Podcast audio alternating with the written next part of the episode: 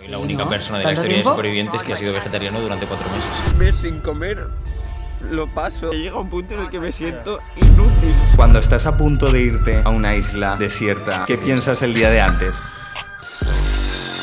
¿Se genera algún tipo de vínculo con la gente que está detrás de las cámaras? Nosotros sabíamos qué cámara llegaba por la mañana o qué guionista Por el olor. por el olor. Cuando estás en una isla desierta, ¿el líbido existe en algún momento? Mi hermano Sí, lo me digo. confesó que mm, Con todo lo que sabéis ahora, ¿volveríais a concursar en Supervivientes? yo... Adara y Bosco, La gente no ha visto ni la mitad de lo que ha pasado entre Bosco y Adara. ¿os sorprendió el beso de la final? Hombre, yo me quedé...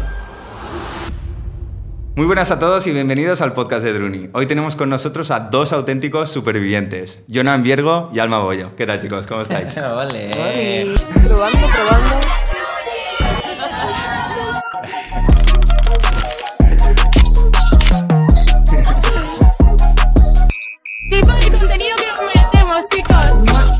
Segunda vez que, que te tenemos en el, en el podcast, Jonan. Esta vez muy bien acompañado. Sí, Sí, sí, lo sí. digo. Primera vez que te tenemos con nosotros, Alma, Sí, así que, que bienvenida al, al podcast. Este podcast se, se emitirá en, en agosto. Ay, mira, lo estamos cumple. grabando ahora, ahora en julio, lo- se emitirá en agosto. Y bueno, Drunin no descansa en, en verano. Joder, cuando, tú- que No, cuando todos tus podcasts favoritos te abandonan en verano, porque la mayoría de gente se coge vacaciones, nosotros somos unos currantes Muy bien. y, y seguimos dándole, dándole caña. ¿Cómo estáis, chicos? Pues bien, ¿no? Mejor que hace un mes. mejor que hace un mes, mejor que hace dos, mejor que hace tres, mejor que hace cuatro. Sí, sí. Veo que, que ya vais recuperando algunos kilitos. Yo, yo me he recuperado bastante. Diría yo que, que demasiados, pero bueno. Sí. ¿Con cuánto saliste tú al final? Eh, llegué a España con dos kilos, eh, dos kilos menos de los que me fui. Amor, esa pasta, ¿eh? Es que de última semana nos Esa una pasta bandeja fue de pasta. traicionera. Ostras, ostras. Tú sí que perdiste más peso, ¿no, Jonan? Yo he perdido en total 13 kilos. A ver, a ver, en total perdí seis.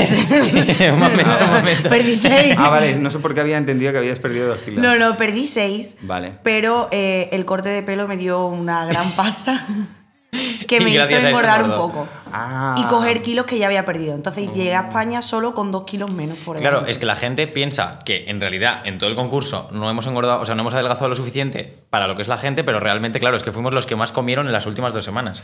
O sea, gracias a que Alma se cortó como 40 centímetros de pelo y yo me quedé calvo, eh, ganamos eh, una bandeja de pasta y una hamburguesa enorme. Bueno, dos bandejas de pasta. Joder. Además, también, eh, también va conforme a tu peso y a tu estatura. O sea, a todo. Es muy fuerte porque en nuestras cabezas pensábamos que no estábamos tan delgados y de repente hoy me enseña fotos de, de todo, de todo el concurso cronológicamente y cómo va adelgazando y la tía, las clavículas... Solo tenía cabeza y pelo. Todo, todo, todo. Y allí nos veíamos como normales, en plan, no, no, como no te ves en el espejo, Sí. flipas en el momento en el que realmente sales y te ves y Sí. dices, vale, maricón, sí que puto adelgazado, o sea. Ahora que, que comentáis lo del peso, porque es lo que tú decías, ¿no? Que, que dicen que, que mucha gente se piensa que, que todos los kilos los, los pierdes de golpe y de vez en cuando os dan un plato de pasta o algo para, para comer. El otro día me, me salió un, un, un TikTok de una persona que iba subiendo fotos de, de Adara, como iba perdiendo peso y de repente luego cómo iba volviendo. empieza a subir estando participando en la isla. ¿Cómo es esto posible? O sea, no es que, su- Claro, no es que subiera de peso, sino que, eh, bueno, tanto Alma como Adara Claro. tenéis el tema de la bacteria esta. Claro, concretamente Adara y yo eh, teníamos como mucho hinchazón de, de barriga, o sea, era mm, horrible.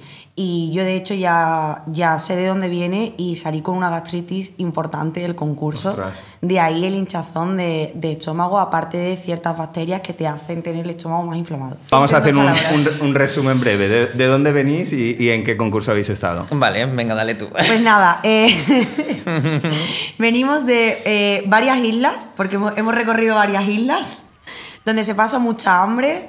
Eh, tienes que convivir con muchas personitas, cada una de su madre y de su padre. eh, solo tienes para comer 50 gramos de arroz por persona y día, a no ser que, que ganes recompensa. y que pesques. bueno, tú- pero tú- a ti te daba igual sí, a mí me pescar daba o no igual porque pescar. no pescaba. Pero sí, el resumen básicamente es que hemos estado cuatro meses en una isla desierta, pasando por diferentes playas, con más de 17, 18 personas. Bueno, me atrevería a decir 19, que más, ¿no? 19 personas, 21 contando con nosotros, eh, y eliminaban cada semana a una persona y el que mejor sobreviva, pues... Gana. Yo creo que ha sido un, un resumen estupendo. A mí me gustaría saber ¿Cómo recibisteis la noticia de que ibais a participar en Supervivientes y cómo lo vivisteis por primera vez? Wow. Muy diferentes por eso, porque tú no habías intentado entrar antes, ¿no? O sí que habías hecho casting Sí, anteriormente. eh, bueno, mm, yo no hice casting concretamente, pero sí que me lo ofrecieron un año antes. Lo que pasa que, que dije que no. Mm, Me, me cagué, vamos. sea, te- ya te lo básicamente. habían planteado Sí, me lo habían planteado, pero, pero no lo acepté mm, por ciertos motivos. Mi niña era muy pequeña, tal, y ya al año siguiente me reuní una sola vez, una sola vez. eh, no volví a saber nada más. Y en enero me llama mi repre y me dice, oye, que hay que estar prevenidos, que eh, a finales de febrero viajamos. Qué heavy. ¿Qué? Es que en ese momento se te ponen los huevos en la garganta. Y así fue. Y Alma, tú, eh, siendo hija de, de Raquel Bollo, me imagino que ya te habrían llegado propuestas para, para salir en, en la televisión, ¿no? ¿Era la primera vez que te llegaba un una propuesta o, o ya te habían llegado más? No, me habían llegado más, pero no, no de reality. Eh, era como todo más, más tele, colaboradora, un mundo en el que yo no nunca, o sea, no, no Sí, que veo tampoco sea te mundo, apetecía. ¿sabes? No, tal. Y entonces yo siempre decía, si en algún momento aparezco en tele, será en un reality y superviviente, porque superviviente, porque super- Pues ahí que fui y 15 semanas que he estado. Y desde, desde por curiosidad, desde jovencita, eh, ¿ya te, te gustaba o pensabas que ibas a ser una, una persona que iba a estar dentro de, de los medios de comunicación o tenías dudas de si realmente No, a- no. abrir tu, tu perfil? Para nada, o sea, para nada. Nunca, nunca fui un personaje mediático, por así decirlo, ni que se sentase en, ningún sitio, no, no era mi mundo. Yo me centré en mis estudios, eh, después verá que sí que tocaba un poco las redes sociales y tal, y, lo primero que ya empecé a, hacer fue a raíz de quedarme embarazada, pero nunca en tele, siempre en redes sociales. ¿Y tú, Jonan, cómo, cómo fue la noticia de que te dijeron, Jonan, vas a Supervivientes? Pues la noticia fue muy heavy, me puse a llorar como un loco y la cosa es que yo sí que llevaba esperándolo muchos años. O sea, yo intenté, en- intenté entrar en el año de Otto Vance, en el año de Sergio Carvajal y yo decía, eh, me doy por vencido, no va a pasar. De hecho, eh, les dije, o, o entro este año o ya no lo voy a volver a intentar entrar otro año más. O sea, y sí que creo que ha sido como el año en el que me merecía entrar y el año en el que mejor estaba yo mentalmente para vivir una experiencia tan heavy. Si no, habría sido más duro todavía de lo que ya lo ha sido. De hecho, me acuerdo que, que nos hiciste el favor de justo grabar el podcast Ah, es antes verdad. de irte a, a la isla. Es verdad, es verdad, una Que lo- semana antes sí, o dos sí. semanas antes, ¿no? Que, que lo grabamos en, en Ah. mi, lo grabamos en mi casa, Ah. que viniste eh, una semana antes de, Sí, de sí, sí, irte. sí, cuando y- pesaba 13 sí. kilos más, con musculitos, con mi pechito, sí, sí, Sí, sí, sí. y ahora no tengo nada. Y me acuerdo que te preguntaba, oye, ¿estás nervioso? ¿Cómo lo vives? ¿Estás muy tranquilo? Y estaba muy tranquilo, pero yo creo que todos estábamos tranquilos hasta que realmente te sueltan allí Hasta y que no te dices, ves allí. vale, es real, eh, queda mucho para volver a mi casa, queda mucho para volver a ver a mi familia, eh, no tengo móvil, no tengo nada, no tengo llamada de auxilio. Pero mucho, mucho. O sea, porque nosotros ya eh, durante el primer mes era como, uy, ya, venga, una semana menos, una se-". Pero como súper Y ha sido la ¿eh? edición más larga, o sea, cuatro meses. Sí, sí, eso hay que recalcarlo. Ha sido la edición más larga de la historia de Supervivientes en no sé cuántos años lleva Supervivientes, pero muy bestia. Muchos. Sí. O sea, cuatro meses. Cuando estás a punto de irte a una isla desierta a sobrevivir, ¿qué piensas el día de antes? wow. Es que- no sé, es como, a ver, yo en mi caso era como que mm, por mi mente no pasaba nada y decía, que qué fría, ¿no? Que, pero era como, ay, me voy, qué diver, Es una isla, que- wow. Es como que tu Eh, cabeza lo asume o lo asimila más como si fuera un juego que como si Sí. realmente fuera la realidad, ¿sabes? Piensas que es más una peli que vas a vivir durante un poco tiempo, pero como tu cerebro nunca ha estado acostumbrado a estar tanto tiempo sin móvil, tanto tiempo sin tu familia, como tanto tiempo desconectado del mundo, como tu cuerpo nunca ha vivido eso, ni tu cabeza tampoco, es imposible imaginártelo. O sea, es que es imposible. sea, no eres, con- Mi- no eres consciente de No, lo que vas a vivir. no, no, mi no, cabeza no, no, no. decía, wow, qué guay, te vas, vuelves delgada y morena. Sí. Y volví con dos kilos menos, marico. O sea, casi, casi. Morena sí, desde luego. Morena sí, pero vamos. Sí, tu, tu, tu cabeza no, no lo asimila. Es que no lo asimila. Yo, de hecho, creo que no lo llegamos a asimilar. Ni cuando estás allí, Ni realmente. cuando o estás sea, allí, mm, tiene que pasar un mes, mes y medio para que tú digas realmente, wow, ¿dónde me metí? Si, por ejemplo, tú, vuestro, vuestro yo de ahora puede ir al pasado y ver a esa persona en tercera persona que está a punto de subir a, al avión para despegar y le tenéis que decir algo después de haber vivido todo lo que habéis vivido, ¿qué, qué os diríais a vosotros mismos? Yo lo tengo clarísimo. ¿Qué dirías? Yo no. Lo tengo clarísimo, ¿no? Yo sí, después de la experiencia, disfruta, Ya, sí, un poco también. eh, disfruta y presta atención a, a- a la gente que, que te hace bien, que te aporta, o sea, como en la vida. Mm, que, que esté contigo la gente que aporta, pues ahí exactamente igual. Y las personas que no aportan es que absolutamente nada, como fantasmas, como los del pasado, más o menos así. totalmente. Sí, te iba a decir un poco lo mismo. O sea, al final, pues decirle, me diría a mí mismo, aprovechalo, disfrútalo y al final va a pasar, ¿sabes? O sea, el tiempo de sufrimiento va a pasar, mm, tú vas a volver otra vez a tu vida, pero es que cuando estás allí es muy difícil verlo porque Sí. todos pensamos que, uno, nadie nos está viendo en España porque al final lo único que ves son cámaras y gente alrededor. Segundo, eh, piensas que nunca vas a volver a tu vida, o sea, piensas además, que todo ha desaparecido, es horroroso y lo lento que pasa el tiempo. O sea, nadie se hace una idea de lo lento que pasa el tiempo. O sea, levantarte a las 6 de la mañana, empezar a ver el sol y que lo único que hagas en tu día sea ver cómo pasa el sol de un lado a otro y verlo, pasar un rato y volver a verlo en el mismo sitio, eso es mm, horroroso. Eso te mata. ¿Cu- ¿Cuál diríais en este caso que es el, el desafío más grande de estar en una isla desierta? La convivencia. Sí, la, Sin conviv- duda. la convivencia también. O sea, el hecho de estar con personas con las que no te apetece estar conviviendo eh, es horroroso. Porque es como si te metieran en un piso Sí. con compañeros de piso y, y- y- y todos os hicierais la vida Porque imposible al final todos los a unos a todos los te otros. Vaya. Es decir, pasas hambre, sí, no se te olvida que pasas hambre, ¿no? Y pasas hambre y lo sientes, pero es verdad que hay un momento, como un primer periodo, en el que tu cuerpo eh, se acostumbra un poco. Después, cuando pasa ese periodo, pues tu cuerpo te va pidiendo más y ya cada vez tienes más hambre. Pero incluso puedes controlarlo, porque al final es, es cuestión de engañarte a ti misma, tal, no sé. Pero la convivencia, Claro. O sea, tiene que en ser... esa situación extrema, Claro. o sea. Claro, porque al final mucha gente se piensa que al final estás en una isla y no tienes por qué estar cerca de las personas que no Pero te sí ¿Cómo no? No cerca. tienes escapatoria. Pero, o pero sea, desde vuestra perspectiva, ¿cómo, cómo lo ves? O sea, ¿realmente os, os tenéis que estar eh, en la misma zona? eh, o sea, eso es como una sí, cárcel. o sea, Eh, te sientes encarcelado. Para no- empezar, escapatoria. tú tienes que comer y cenar, por así decirlo, con todo el mundo, porque hoguera hay una. Entonces, cuando tú cocinas, cocinas para todo el grupo. No te puedes poner tú a cocinar por una parte, otro por otra parte, porque el Que arroz lo está... deberíamos de haber hecho. ¿Que se podría haber hecho? No. ¿Que nos habría gustado? Sí. Pero realmente no se puede. O sea, tú realmente tienes que estar casi todo el rato en grupo, conviviendo, porque al final es donde se crean Sí.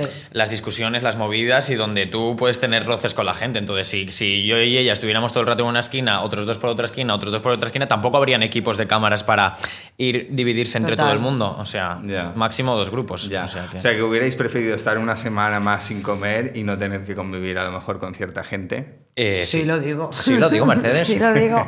Sí lo digo. Claro que sí. En tu caso, Alma, te, te condicionó el hecho de que estuviera tu hermano y que él a lo mejor se llevara mejor con otra gente que a lo mejor a ti no te, no te A cayera ver, tan bien. a ver. es complicado, ¿eh? Claro, porque- A, a ver cómo salgo de esto. es complicado. Todo el mundo decía, eh, no, es que tienen ventaja, es que tal, es que... Partiendo de la base que no estábamos juntos, eh, continuando que es la persona con la que más confianza tienes, por lo tanto es con la que más puedes discutir a la hora de decir las cosas como mm, no tienes ese miramiento. Eh, y después complicado. O sea, es complicado porque, claro, eh, él ahora pelea con una persona, pero tú ahora te llevas bien con esa persona, pero... y ahora tú dices, bueno, mm, ¿qué hago? O sea, es que tú en la vida real, mm, pues probablemente si tienes hermanos, habrá amigos de tu hermano que no te caigan bien, pero los tienes que aceptar porque son sus amigos. Y entonces sí que es complicado. O sea, para mí fue, eh, fue bastante O complicado. sea, debe ser duro también el hecho de ver a tu hermano pasarlo Y mm, como pasarlo el puto tan culo y mal. además la situación que tuvo Manuel de que se lo tengan que llevar de una isla de lo mal que está tu hermano. O sea, al final estás comiendo tú, pero es Sí. que también estás comiendo por tu hermano. O sea, es que es un pack, por lo así estás decirlo. pasando mal tú físicamente y encima estás sufriendo. Exactamente, eh, porque lo ves mal, ¿sabes? Y yo ya de por sí que era como lo doy todo, yo muy dada, como la que me sobraba mi comida o algo así. Sí, yo, ella era María Yo lo daba todo, comida. ¿sabes? Entonces Sí, era sí. Eh, uff, Jonas no come pescado, bueno, un poquito de mi arroz, ahora mi hermano, un poquito de todo. Yo decía, ¿y yo qué como? ya, ya, ya, ya. Eh, Es entonces heavy, es ¿eh? complicado. En, en tu caso, Alma, ¿cuál fue el, el conflicto en la isla que más te dolió? A ver, es que es fuerte, solo he tenido dos y los dos me dolieron, porque el de Raquel Mosquera al final se sacaron cosas feas, que era como mi niña, que era muy pequeña y se me metió por ahí y por eso no me gustó. Y después el otro que tuve con, con este chico, pues eh, también se sacaron cosas de fuera que, que no, como que yo me vendía, a- a- me sentaba a vender a personas y eso no es cierto. Este chico es Asraf. Que yo hablé el año pasado de quién? ¿Qué año pasado? ¿Qué está hablando? ¿Me cago? ¿Qué está hablando? ¿De qué luz he hablado yo? ¿De quién he hablado yo en un de? ¿De quién habla Lundelu? El único que habla Lundelu.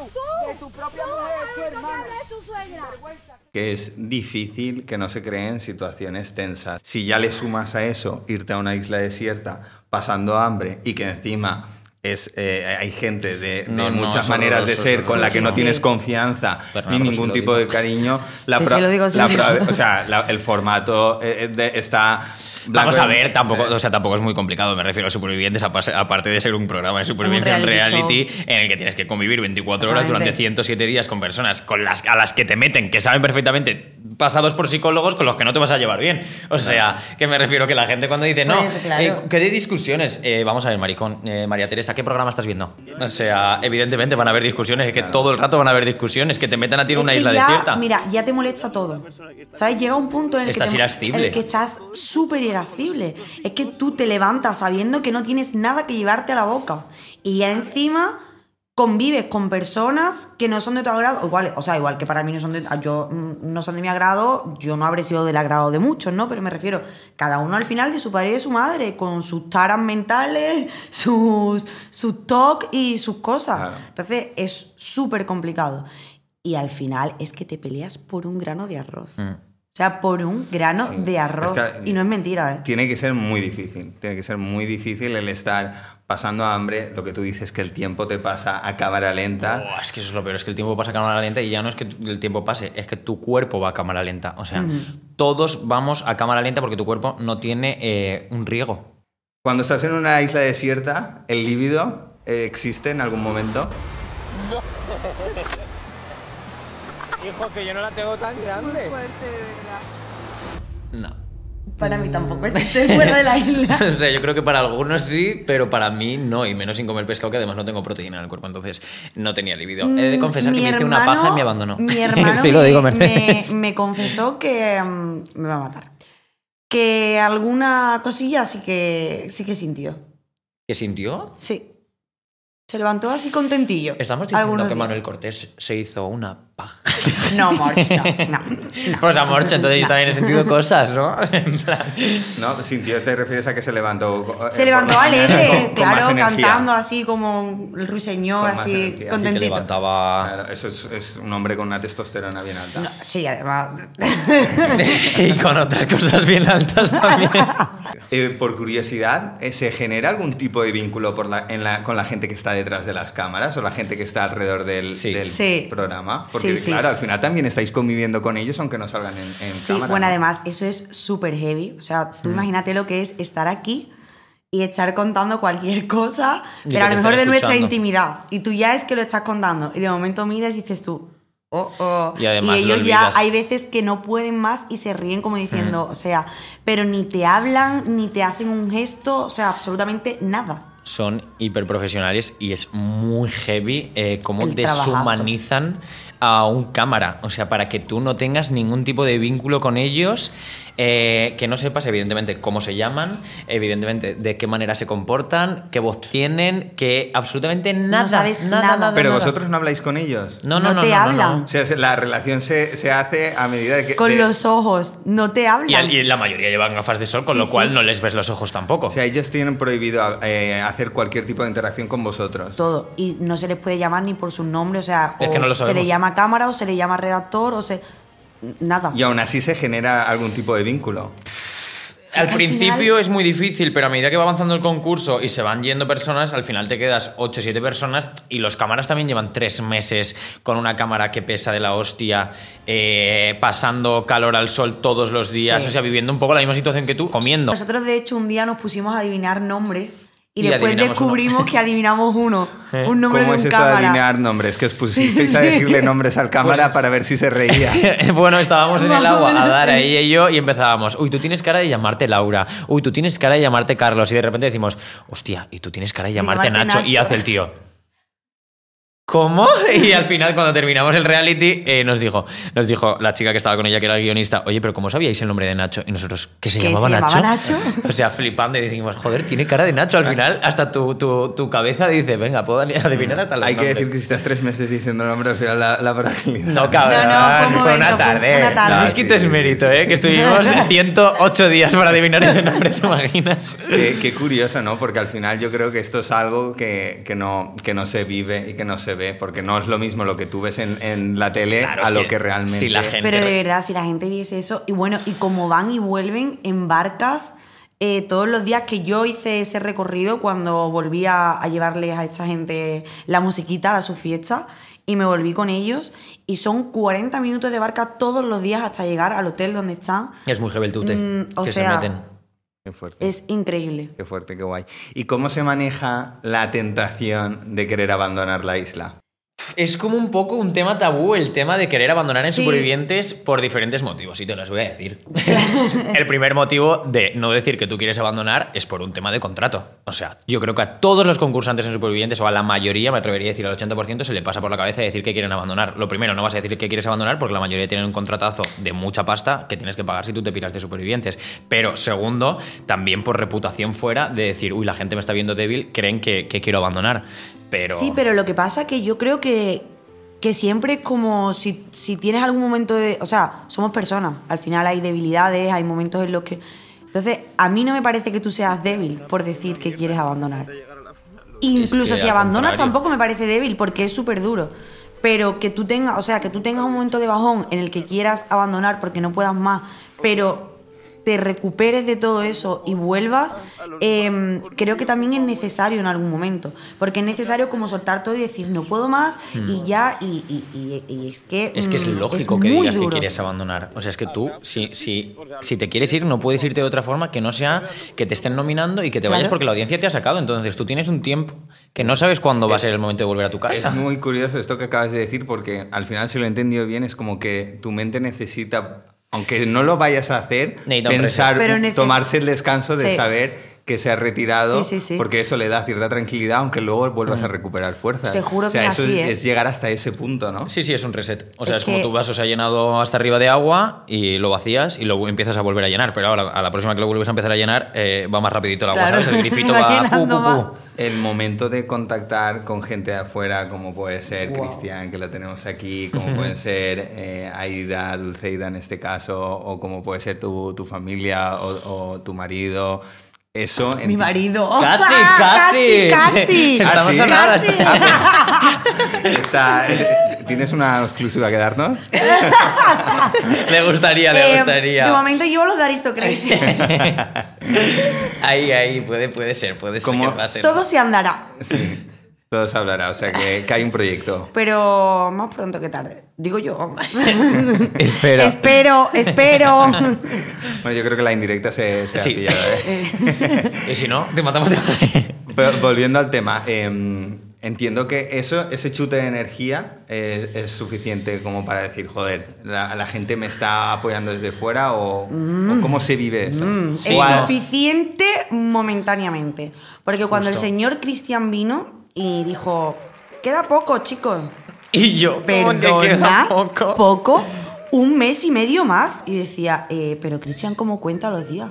¿Cómo puede decir que queda No lo poco? sabía el pobre. O sea, O sea, yo, es que todos nuestros familiares se pensaban que íbamos a terminar mucho Sí. más pronto de lo que hemos acabado, pero claro, hemos acabado un mes más tarde, por así decirlo. Porque vosotros no sabíais realmente. Nosotros nunca sabemos la fecha de fin del, del reality, entonces tú estas semanas que, que, ya llega... psicológicamente. Eso el- te mata. Te eso haces es- te cábalas, que es mucho peor. Te haces tu calendario. te haces tu calendario, que es mucho peor, y vas tachando días, O pero. sea, y tacha, y tacha, y pero no aquí pasa, sigues, y y no sigues, pasa, y y sigues. no pasa. Que es como es un horror. horroroso. O sea, es Claro, horroroso. de hecho, eh, ima- eh, llegas a pensar, oye, se han olvidado de mí y ahí. Eh, ya, sí. Te Eh. juro que mi cabeza ya pensaba, mis amigos seguro que están apoyando al otro con el que estoy discutiendo. En plan, en plan, ya te hacías unas ideas en tu cabeza que decías, seguro que vuelvo a España y ya nadie me habla porque como he tenido, como he tenido una discusión con el otro y digo, voy a volver al aeropuerto y nadie me va a hablar. O sea, y no, no, no. Y luego vuelves a la vida y es real, pero sí que es verdad que es O horroroso. sea, el, el grado de lo que te puedes comer la cabeza es, Guau, es brutal. pues porque esto, imagínate. esto que me acabas de decir es, es un nivel de comer No, no, la cabeza. o sea. No, pero es Ella que sabe las comidas de cabeza que me he hecho, o sea, pero... Te pero imaginas telita. un mundo que no existe, es paralelo. Sí, sí, sí. sí. Pero, pero, por ejemplo, a Cristian, a tu Cristian, que lo conozco, que es un trozo de pan, yo estaba se- seguro que pensabas en todo momento que estaba ahí esperándote. Sí, sí, de Cristian no dudaba, coño. Pero, eh, pero sí que es verdad que, claro, a mí me vino la visita al mes y medio de estar en Supervivientes, casi dos meses creo, viene Cristian y me dice, no te preocupes, a tope que queda poco, no sé qué, no sé cuántos. Y llego a playa y claro, les digo a estas, bebés, queda quedas poco, poco". queda poco, queda poco. Y de repente... Día 1 de junio. Chicos, ya queda muy poco, ya queda muy poco. 7 de junio, queda muy poco, queda muy poco. 8, 9, 10, 12, queda muy poco, queda muy poco, queda muy poco. Y, y no acababa. Y claro, ya decíamos, pero por favor, en alguna palapa nos van a decir que O esto sea, acaba. conclusión. Eh, cuanto más tarde sea la visita de tus familiares, Mejor. mejor. Sí. Porque es como un comodín que de alguna manera te da energía, sí, pero a la sí, vez sí, sí. te dan más ganas de irte, ¿no? No, Sí. y que si pasa demasiado tiempo, eh, también desde que vino Cristian a las próximas dos semanas, en mi, en mi cabeza me había, me había pasado un mes y medio desde que vino Cristian. Entonces yo decía, o sea, entre lo que me queda, más lo que hace que no, voy a tener otras llamadas, no sé qué, no, digo, menos mal que intenté abandonar al maricón y me pusieron llamadas de todo el mundo, porque si no, qué horror. O sea, no habría hablado Yo con creo que nadie. fue una estrategia, porque quería hablar con su gente. No, me quería ir. no había estrategia. ¿Qué, qué os ha parecido la, vuestra defensa en plató de las personas que teníais allí? Wow. A ver, es que... A ver, ha sido complicado, ¿eh?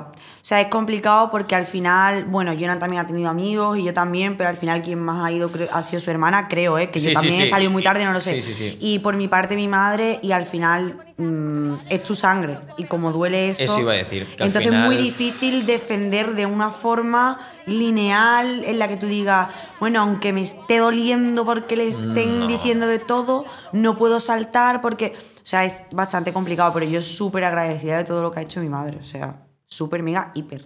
Y Es duro, es duro. Es duro porque el que te defienda un amigo, pues dices, bueno, mi amigo, pues lo estará pasando bien, se estará ahí despotricando con todo el mundo, gritos, no sé qué, no sé Claro. cuántos. Pero ahora cuando te pueden tocar a un familiar y yo lo pasaba muy mal porque mi, mi hermana de no haber tenido experiencia en televisión y yo decía, madre mía, la pobre, ¿dónde le he metido?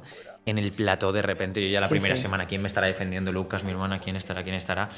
Y bueno, pero bueno, lo ha hecho muy bien, la verdad. Pero Lucas también estuvo, ¿no? Lucas también estuvo, claro, yo tenía a Lucas y, y a mi hermana. Y a mi madre que estuvo también dos galas. Pero no es lo mismo un amigo que, No que un familiar tuyo que sabes que te lo pueden tocar y que matas. O sea, Sí, porque al final a tu familia que a Mm. veces sabes que ellos no han elegido estar ahí, que están ahí a raíz de una decisión que has tomado tú, pues tiene que ser complicado el Sí, decir, sí, sí, joder, sí, sí. estás sufriendo por mí. sí, sí, Muy. yo le dije a Cristian, ni se te ocurra. ni se te ocurra ir porque me da un infarto. Si yo llego a salir veo vídeos de Cristian que le están diciendo cosas, madre mía, no me quiero imaginar la que habría liado en, en plato. ¿Creéis que el haber participado en Supervivientes os ha cambiado de alguna manera? Sí, yo Sí. creo que al final te cambia en, en muchas cosas. Que nos dure a largo plazo o a corto plazo ese sentimiento, Bueno. puede ser que varíe, ¿no? Un poquito. Pero el hecho de que tú digas, eh, no quiero volver a pasar hambre en mi vida, en plan, de, de esa sensación de decir, es que he pasado hambre. O sea, sé lo que es pasar hambre. De, de- estuvimos eh, un, dos semanas a base de coco, solamente. Dos semanas. Yo no comía coco. Y ella no comía coco, entonces comía arroz duro.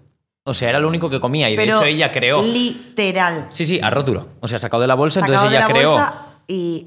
un, un cuenquito de coco, entonces ella metía su arrocito, le ponía un plastiquito, le ponía Hacía un poquito de agüita, lo ponía al sol. Evidentemente tenías que ponerlo a las 6 de la mañana para cenar arroz duro a las 9 de la noche, en plan que pasase todo el día con Oye, pero conseguimos que se pusiera blando. Y estaba blandiduro. no, un día lo comimos fue una blando. mezcla, una sí. Un mejora. día lo comimos blando y Sí, estaba sí, muy sí, sí. bueno.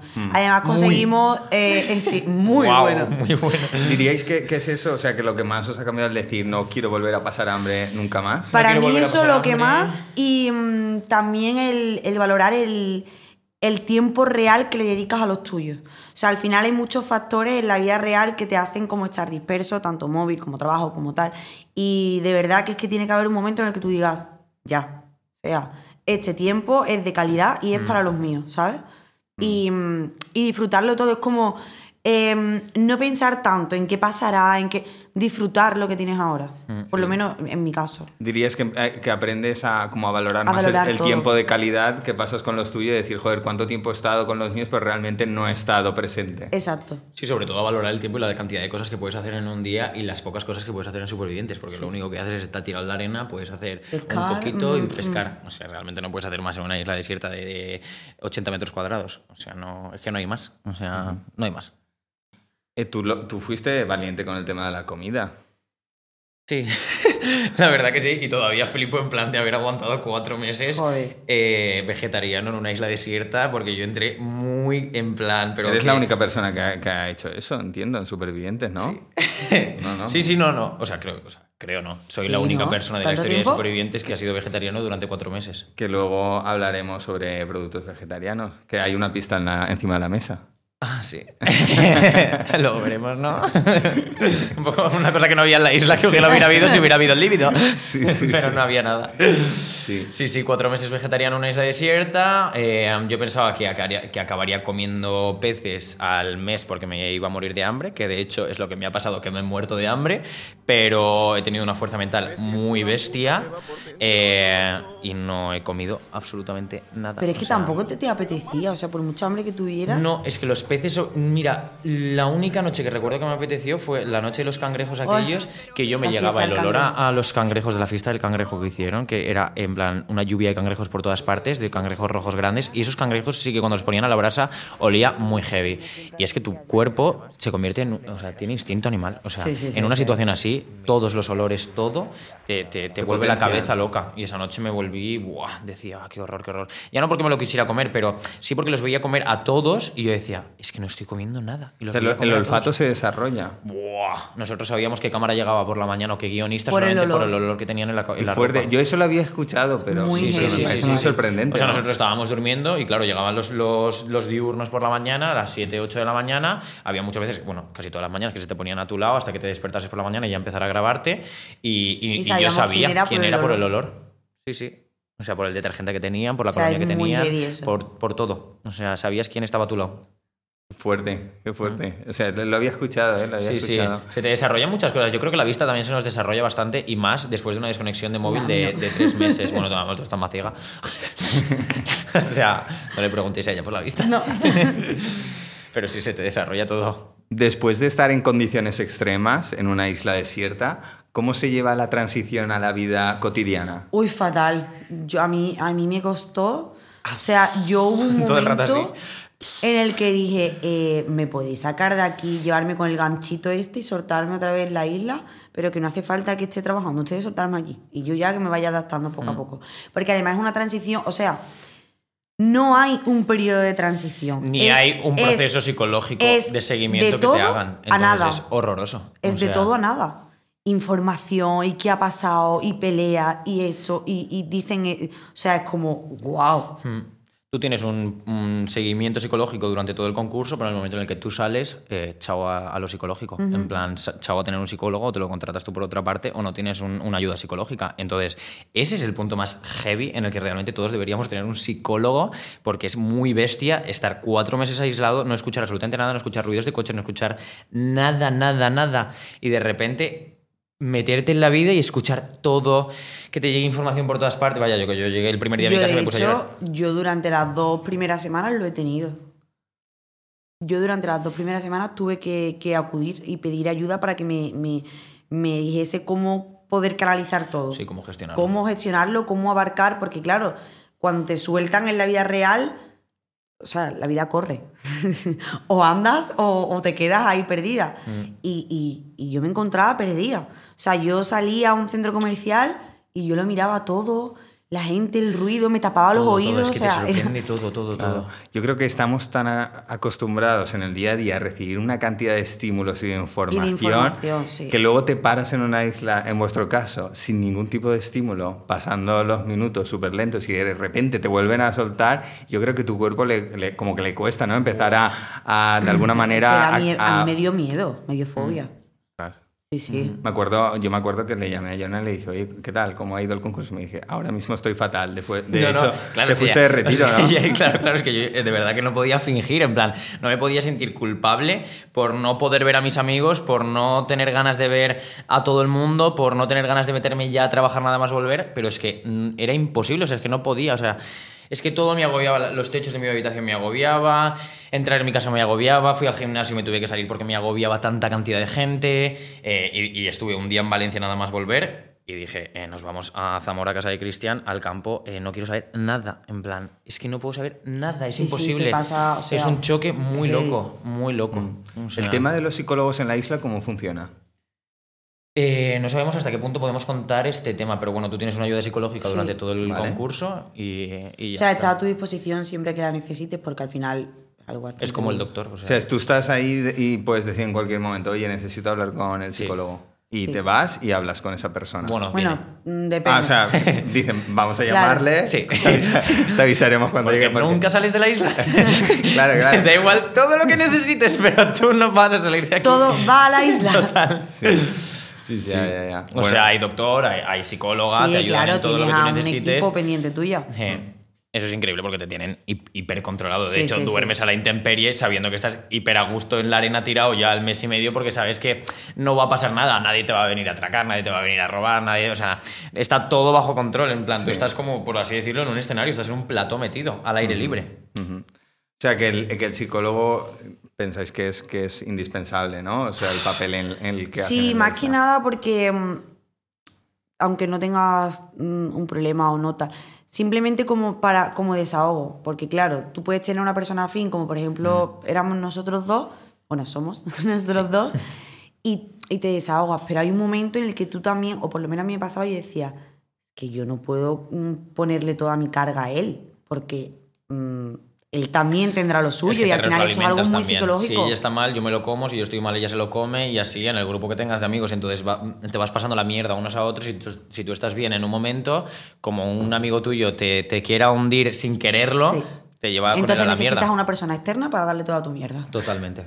¿Esperabais que ibais a generar un vínculo tan fuerte entre vosotros antes de entrar a la isla? Sí, no, pero yo realmente no sabía que ella iba. Pero sí que es verdad que en la primera gala de Madrid que tuvimos, eh, me acuerdo que fuimos entrando. Además, yo entré el primero y dije, eh, maricón, ¿dónde coño me he metido? En plan, toda la gente es televisiva. eh, yo no he estado más que en Pekín Express en mi vida y no he estado mezclado en tanto salseo en mi vida. Y de repente dentro me meten a. Patricia Donoso, Raquel Mosquera, yo pa, pa, pa. Y ya entra ella y la miro así y yo, en plan, vamos a ser amigas. Se llevó todo el rato mirándome así. O sea, yo notaba, me notaba como observada y miraba para el lado y me lo veía él así. Yo decía, o sea, yo te lo juro No. que, que- Y que- decía, ¿por qué me mira tanto así? Pero era como una sonrisa como diabólica, en plan, así. Yo decía, por favor, que haya alguien que me salve en esta experiencia. En plan, ¿dónde coño me he metido? Necesita- Necesitas hacer alguna amiga. ¿eh? Sí, sí, Hostia, pero sí, el sí, sí. vínculo eh, ha sido y es increíble. O sea, Mm. yo he estado 15 semanas sin separarme de Jonah. Muy heavy, muy heavy. 15. Es que desde el primer Hemos momento. estado en cuatro, cinco playas distintas y en todas las playas juntos. Y además Y es que el destino nos ha llevado todo el rato a estar juntos. En plan, yo me Hasta- acuerdo que hasta en las hasta la pruebas. nominación. Hasta, hasta la nominación, que al final, pues mira, nos tocó ir a la, pala- a la palapa juntos. Pero hasta los juegos que hacíamos en plan. eh, Por sorteo, Por sorteo nos aleatorio, tocaba. nos tocaba las mismas fichas todo el rato. Y por si no habíais tenido suficiente, ahora fuera de la isla seguís estando juntos. Sí. ¿no? Sí lo digo. March. claro que sí, Mor. Sí, sí, muy heavy. Al final, cuando creas un vínculo. O sea, yo creo que si, esta- si de esta experiencia eh, sales solo, en plan, si no, no has hecho colegas dentro de la isla, pues realmente es que tu experiencia está un vacía, fracaso, porque vaya. es una experiencia muy guay que vives con personas seleccionadas que no conoces de absolutamente nada. O sea, sería imposible vivir esta experiencia con Y otras personas que te la seleccionan adrede. exactamente, es algo tan fuerte Mm. que yo no digo que 20.000, pero al menos una Mm. Mm. seguro que hay que te toca y que te llevas, porque es con la que compartes todo. ¿Sentís que en Supervivientes habéis aprendido algo que desconocíais de vosotros mismos? Yo no que desconocía, pero sí que he reforzado eh, muchas cosas como que yo antes yo me su- subestimaba muchísimo, ¿sabes? Y siempre me ponía en lo negativo, siempre y me he demostrado a mí misma que realmente no, que soy capaz de conseguir todo lo que me propongo. O sea, de alguna manera te has reforzado tu positividad, Sí. ¿no? Te lo has dicho, joder, tampoco soy una persona tan negativa. Sí. Después de y todo lo que además he pasado. porque, claro, es que aquí estaba con la positividad personificada. el sargento Eh, tuyo en las pruebas que le decía, Claro. o la ganas o la ganas, me Yo refiero. ya iba a las pruebas y era como, eh, la ganas tú porque yo eh, no puedo, si tú ganas, comemos. Así que la ganas. Mm. Y, y la verdad que eso también te hace muy bien. Yo creo que te refuerza como los puntos positivos que tú tienes en el día a día, pero que tú te crees que a lo mejor no eres tan fuerte en esas cosas, como por ejemplo, ella dice lo de la fuerza ah, mental y todo esto, y además ella es una puta titana, o sea, es que se, se ganó el último mes todas las putas pruebas de fuerza que nos ganaba a todos, y la tía decíamos, pero ¿de dónde sacas la fuerza, cabrona? Y ella con los muslos ahí, ¡pa! a la arena, todo fuerte. Y yo un poco con el tema de- del, del veganismo y tal me veía fuerte, muy fuerte mentalmente, pero sí que había como una parte de mi cabeza que decía, hostia, pues a lo mejor no puedo hacerlo, ¿sabes? Pero ahora digo, mm, Que me echen lo que quieran. que me echen lo que quieran y que, que venga alguien a decirme lo que quiera, porque es que he estado cuatro putos meses en una isla pasando un hambre de locos, o sea... Es muy distinta la imagen que habéis proyectado con lo que vosotros estáis pensando que estabais proyectando. A ver, dependiendo. Creo que para. Momentos y claro, momentos. hay momentos y momentos. Entonces, para. Hay que destacar que la televisión muestra de ti lo que Lo que quieren quiere, mostrar. O sea, exactamente. y que Evidentemente. evidentemente pueden hacer un estereotipo tuyo de la, de, de la forma en la que ellos quieran. O sea, si ellos te quieren hundir una semana, te van a hundir una semana. Claro. Si quieren realzarte después- una semana, te van a realzar. Pero hagas lo que hagas, mm, pueden hacer lo que quieran. Depende. Hagas lo que hagas, estás en sus manos. Mm. Entonces da igual. Hagas lo que hagas, eh, hazlo bien, como yo digo. en plan, hazlo bien eh, contigo misma, para no traicionarte a ti misma, para ser fiel a tus principios, porque da igual. Porque es que no sabes nada. Mm. Es que a lo mejor tú te crees eh, que lo estás petando y de repente es cierto, pero una semana le daban por. ¿Por qué no lo petes, oye? Mm. Y te hundo ahí en la miseria, ahí, bajo tierra. ¿Y qué qué duro, percepción tenéis ahora de la imagen que, que se ha transmitido de vosotros? Pues yo la verdad que estoy muy contento. De hecho, me acuerdo la primera noche que salimos, que fue la última gala, eh, y estaba con mi familia la primera noche que los veía y les empecé a decir en plan, Buah, la peor experiencia de mi vida, en plan, cabrones, no me habéis sacado de aquí, en plan, haber cogido dinero de mi puta cuenta y haber venido por mí en un puto avión, no sé cómo no lo habéis hecho, pero luego sales a la calle y ves como todo el feedback de la gente y dices, joder, ¿sabes? En plan, la gente empatiza muy heavy con todo el sufrimiento que tú has tenido durante cuatro meses y es que la gente lo vive como si fuera su nieto o su hijo y es que te lo dicen sí, por la sí, calle, en plan, buah, qué bien lo has hecho, ha sido increíble verte. Entonces dices, joder, merece la pena el sacrificio que he hecho durante tanto tiempo para, para vivir eso, que es lo Sí, bonito. Sí. Además, es cierto que no tiene nada que ver em, el feedback que recibes en redes como el, el personal, ¿sabes? En el tú a tú. Porque al final en las redes siempre juegas con la otra cara, que es mm, eh, todo el odio, toda la gente aburridísima que hay, todo que te hace mucho daño, ¿sabes? Pero también hay mucha gente que, que hace mucho bien. Joder. Entonces, yo personalmente, es verdad que ha habido una parte de mí que no me ha gustado. Yo en cierto momento he perdido la forma, se me ha ido, o sea, hasta ahí lo, lo reconozco. Pero que siempre- también has sido tú. Entonces, Pero si te hubieras cohibido a no, a no ser tú por el hecho de que se ve en España o lo que fuera, no habrías vivido la experiencia Sí. siendo y natural. entonces al final em, el feedback que yo he recibido para mí ha sido muy, o sea, he tenido de todo, ¿no? Y, y sobre todo algo que yo no estaba acostumbrada. Y es que yo antes, bueno, a lo mejor subía algo, posteaba algo y a lo mejor era, "Guau, qué fea, ¿no? O está gorda o no me gusta. Y ahora no. Ahora es que quien te ama y, y te quiere, te, te, te- es contigo a muerte, pero es que a quien no le gustas, te odia. O sea, es que te odia, pero de que te veo por la calle y te mato. Y yo, wow. Sí, sí, mensajes muy feos también. Relax. Creo que a la gente se le va un poco la olla. Claro, como que está muy polarizado ahora, ¿no? El sentimiento de la gente. O hay Sí. gente que te quiere mucho y que te apoya. Sí. Ah, o hay- totalmente. O hay, o hay gente que te, que te Sí, odia y, Sí, sí. y que no quiere saber Sí, nada de ti. exactamente. Sí, sí, sí. Y que todo Pero lo que yo, hagas lo ve mm, desde sí, la parte pero negativa. yo por, por lo general y después ya del tiempo que ha pasado, todo se ha calmado al final, todo baja, todo se estabiliza y yo estoy súper contenta. Y yo no pongo un pie en la calle sin que me digan, deberías de haber llegado a la final, era nuestra finalista o era nuestra ganadora, junto con Jonan, Adara, los tres, tal. O sea, yo Sí, estoy es súper contenta. guay. Y al final, al que no le haya gustado tu concurso, pues. Bueno, pues- pues, es que para colores. También se hace un reality para no gustar a la gente, me refiero. Si no, no habría contenido para dar, ni habría nada para comentar. Entonces, Exacto. pues yo entiendo perfectamente y me parece hiperlógico que haya gente a la que no le he caído bien. Y pues no tiene ningún sentido tener la expectativa de gustarle a todo el mundo porque No, eso no, existe. Pero es que es imposible. Para además, eso o ya sea, había personas en, en la isla para quedar bien con todo O el mundo. O sea, ahí, Sí, ahí- sí. esa pullita Claro, ahí claro. queda. Bueno, no, cositas. loco. Adara y Bosco, ¿os sorprendió el beso de la final? hombre, yo me quedé Eh, a mí no. Seca. Me quedé seca. ¿Cómo, cómo Claro, puede, tú no cómo ser Claro, dos que yo- opiniones tan yo- distintas? Porque yo no sabía nada. Yo me voy en la semana, en la semana 15, yo llego a España y estos chavales eh, llegan más tarde, están en esa casa del amor, parece ser. Sí. Entonces, eh, yo no me entero de absolutamente nada porque además yo eh, desconecté de todo, yo no he visto absolutamente nada, nada de Es que nadie se lo esperaba tampoco. Y que era como, estuvieran liados. wow. ¿Pero qué fue? ¿Que volvieron a la sea, casa, empezaron, a, empezaron a comer y recuperaron el líbido en la, en la recta final? Yo, yo, yo soy de esa opinión. Yo soy que en esa casa ya ellos se veían más cerca de la vida real, más tal, pero seguían encerrados y era como. No, porque realmente No sé. Adara, y esto sí que lo puedo decir porque creo que Adara lo ha dicho en algún momento, eh, no empezó todo en Madrid, es que empezó en Honduras al, al terminar el reality en Honduras. O sea, en Yo Honduras ya creo- empezó, pero empezó es que Yo ya- creo ya que eso empezó liaron. en el momento. Medio empezó. Yo creo que, empezó en el momento que le vimos. Que vimos la sorpresa de Bosco. La sorpresa. a ver, a ver, a ver, creo estar pillándolo, ver, pero, creo pero que- necesito que la seáis, dotación semanal. Yo necesito creo- que seáis más específicos. A ver, yo te soy súper específico. Vamos a ver, cariño. Eh, el pollón de Bosco nos dejó a todas anonadadas. O sea, eso fue lo que pasó. O sea, yo me quedé seco. O sea, yo dije, pero perdona, eh, el cimbrel que me trae este chico. El o sea, cimbrel, el es cimbrel. Que el cimbrel es que En no- es- Honduras. Es, que no le cabía.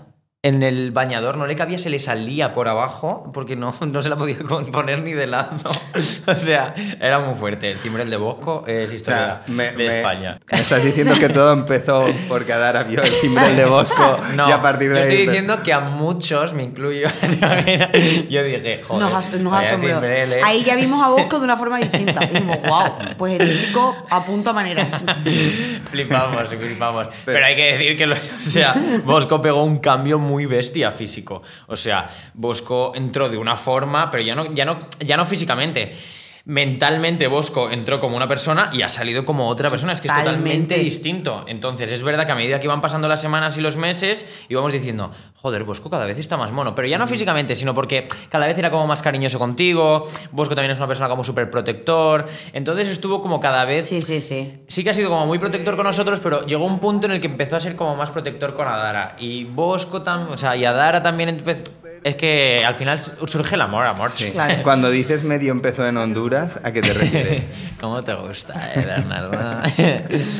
Pues es que creo que lo han dicho esto. Entonces, si lo han dicho, Y si se- no, pues lo ya han lo digo dicho- yo. Si lo han dicho, se puede decir, y si no, pues no Eh, queda. medio empezó, que si las miradí. Bueno, de hecho, si lo digo, yo he estado en una sauna con Bosco y Adara metidos en una ducha. Creábamos una sauna, poníamos el agua muy calentita en el baño, nos encerrábamos y, pues bueno, teníamos ahí muchas conversaciones en la ducha con el agua calentita y el vaho Una situación, una situación súper normal. Sí, sí. Yo ya ahí no estaba, menos mal, si no salgo escandalizada. De hecho, Ya, ya. Salgo. Sí, de hecho, casi un beso a tres en la final, veo, por, por lo visto. Yo creo que nos lo dimos, de hecho. Sí. Siempre les doy besos a tres, la verdad que me gusta. Sí, sí. Y entende, o sea, hay una, un sector de la gente que, que dice que como que ese beso como que lo forzaron para... De alguna, ¿Entendéis a la gente que, que La pueda ¿Pero dudar? para qué? Mira, la, la Es gente, que- es que no había la gente, la gente es muy pesada eh, y para empezar la gente no ha visto ni la mitad de lo que ha pasado entre Bosco y Adara porque no se ha grabado todo lo que ha pasado entre Bosco y Adara porque ya estábamos en Madrid, no era 24 horas todo el día grabando, entonces no se puede opinar por una cosa que tú hayas visto de una vez. Que se puede opinar sí porque estamos en televisión y sí, pero al final no se puede juzgar a una persona como se le juzgaba a Adara de decir está con un niño de 25 años cuando Adara tiene 30, me refiero que se situación de Laura Escanes y Risto. Mejide que se le juzgue a una persona por estar con un chaval de 25. Ahora, si fuera el chaval de 30 y Adara de 25, no se estaría diciendo absolutamente nada. Entonces, todas esas cosas eh, son fuertes, la verdad. Entonces... Bueno, pero mira, al final eh, el tiempo es el que da la razón de todo. Ah, totalmente. Y nada, le quedan 10 minutitos para, Para llegar a la parejita. o sea, Muy bien, muy bien. Oye, pues si, si llegan en 10 minutos los metemos aquí. es una pena que no tengamos más micros. Pero, pero oye, un podcast a Dara y Bosco también sería... La verdad que estaría en Sería, moris, ¿eh? sería interesante. sería interesante. Sería, sería interesante. Con todo lo que sabéis ahora, ¿volveríais a concursar en Supervivientes? No. No volvería a pasar por eso, pero sí que me gustaría volver a sentir lo que Exacto. es eh, pues estar desconectado sin el móvil, no sé qué, no sé cuántos, y sobre todo, a mí me encantaría volver de Fantasma del Pasado o algo así a otra edición con más gente, porque sé que les podríamos Sí, dar a ánimos a toda esa gente que, que lo, sé que podríamos ser que lo igual de eh, mal. los mejores fantasmas del pasado. Totalmente. Sí lo digo. Les montamos un fiestón allí que se quedan muertos. Pero a ver si lo he entendido bien. ¿Volveríais a la isla, pero de visita a la gente que está- a ver a la gente que está concursando? A ver, Claro. Bernardo, nunca más.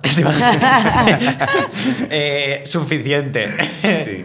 Next. o sea. Claro, o sea, lo decimos lo del fantasma del pasado porque este año eh, han ido fantasmas del pasado y es como que hacían una visita y echaban allí unos días y, y volvían como así a vivir, a vivir la experiencia y tal.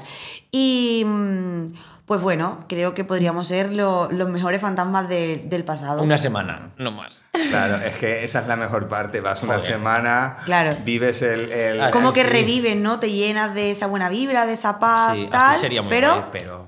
para tu casa. De todas maneras, no os arrepentís de haber tomado la decisión No, de no, haber va, que participado. que va.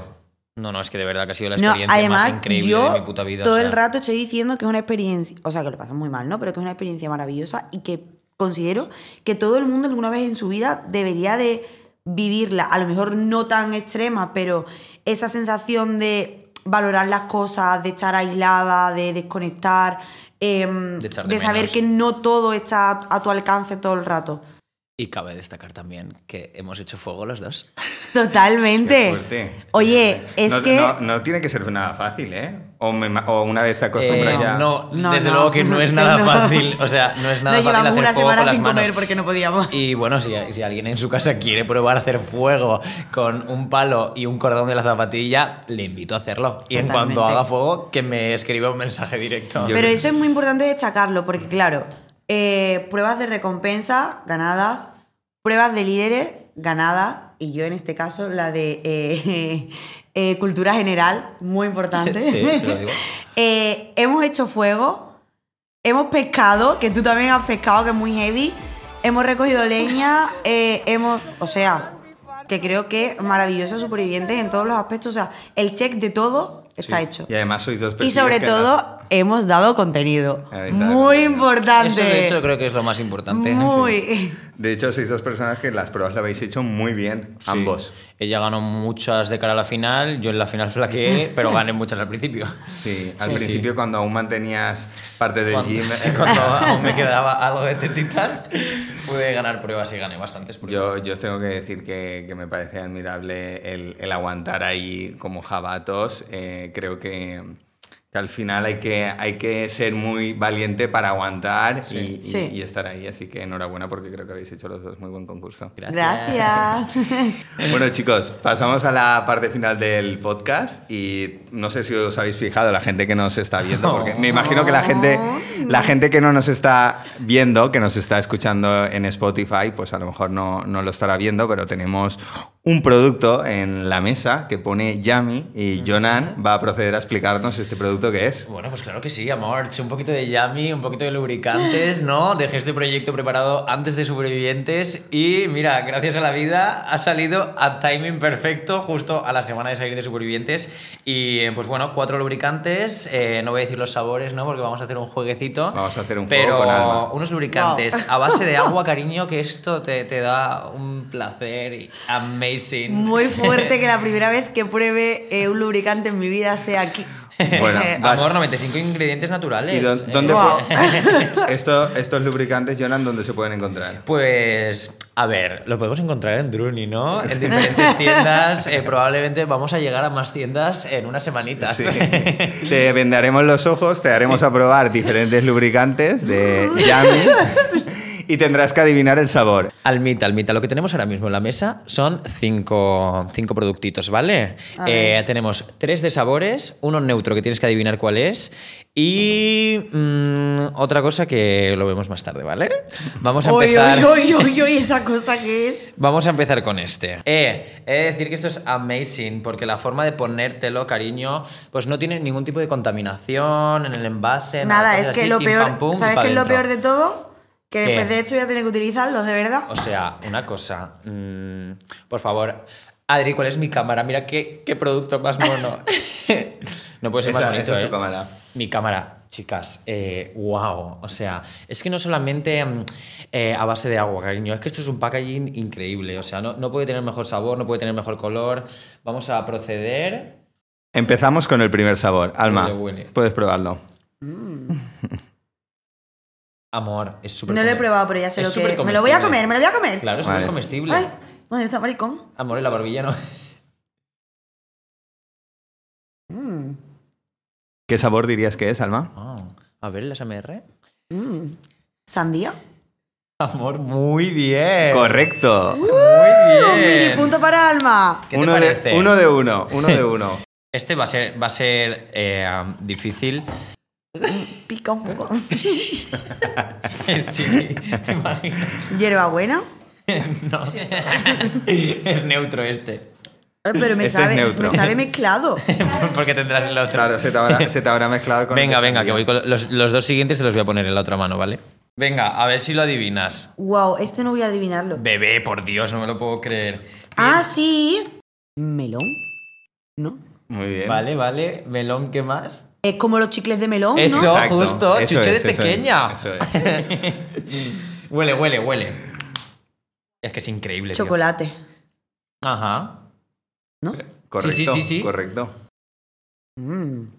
¡Wow! Está bueno, ¿eh? Es que es Qué increíble bueno. este tío. Te lo puedes echar perfectamente para, para desayunar. Te lo puedes echar en Qué el café, bueno. en todo. Queda el último. Que esto no es lubricante. Vamos a hablar de la espuma íntima, cariño, que esto es una mousse amazing. ¿Pero qué quiere? ¿Que me coma la espuma íntima? No, no te la puedes comer, bebé. Puedes notar la textura, ¿vale? Sí, sí. Antes del coito, amor, alma, para tus próximas relaciones. A ver si necesito unas clasecitas. Para tus próximas relaciones, pues bueno, un pelín en la vagina o en el pene y para adelante. ¿Vale? No lo vayas a chupar, ¿vale? lo puedes oler, ¿vale? Pero también tiene sabor. No, pero este no. Tiene un ligero Olor, sí. huele a chicle de menta. Este producto, ¿cómo, cómo nace, Jonan? Eh, a ver, el producto nace porque ¿Lista? no solamente. Sí, lista, lista, lista. Muy bien, Ya ¿eh? está, ya está. Lo has hecho increíble, lo has hecho increíble. Bien. Tu primera experiencia con lubricantes. A ver, el producto, la espuma íntima, nace básicamente porque no queríamos sacar solamente lubricantes, sino algo que aportase más a la hora del sexo y con lo que tú te pudieras limpiar antes y después. Que muchas veces, pues yo qué sé, o sales de fiesta o. A ver, a ver, esto me interesa. A ver, Básicamente es un aquí cuéntame te más. pillo, aquí te mato, Es ¿no? un aquí te pillo, aquí te mato, por si tú te tienes que limpiar de repente y pues a lo mejor no tienes un baño a mano o no estás en una casa o lo que sea y tú quieres pues, pues sentirte limpio. Pues, Pero vale, o sea, Una vale para idea, todo. hay que sacar un formato mini. Ya, Morch, ya, además este es de 150 mililitros, pero no te preocupes porque, Porque, por, gasta súper rápido. por ejemplo, eso ahora en, en los que estamos en época de festivales. Uf, en Wow. sí, sí. Ah, no, en- pero escúchame, estamos ya eh, fabricando eh, formatitos pequeños de absolutamente todo. Así que no se preocupen mis vidas, está todo controlado. Eres todo un businessman, Jonan. Soy un business más, cariño. Business más, más porque yo quiero. Es, es para absolutamente todo, para cualquier. eh, para el culo, para la vagina, para el pene, para todo. Es que tú te limpias todo. Como si te quieres limpiar las manos, ¿no? Antes de tocar algo. ¿Y estos productos qué, qué precio tienen, Jonan? Pues Bernardo, ahora mismo los tenemos en Druni por 14.95 y la espuma íntima, cariño, la mousse a 17.95. Oye, muy bien. Para el Muy tamaño bien, que oye, es. 100 mililitros, esto te lo puedes llevar de viaje, lo puedes llevar a donde tú quieras y la espuma no te la puedes llevar de viaje, pero oye, 150 mililitros. Bueno, chicos, pues hemos llegado al final del podcast. Eh, muchas gracias por venir. Eh, la verdad es que me lo he pasado muy bien. Ha sido todo Qué muy bien, divertido. Espero que la gente que nos está, ha estado viendo y escuchando también haya, haya disfrutado de, de esta charla. Y os voy a pedir que seáis vosotros eh, que, quien miréis a cámara y os despidáis del podcast. Ay, venga, vale. Dale. Pues bueno, aquí vuestras dos supervivientes, cariño. Hemos hecho muchas cosas en la isla, pero seguiremos haciendo en la vida real. Así que nada, os mandamos un besito muy grande. Un besito a y todos. Gracias por vernos.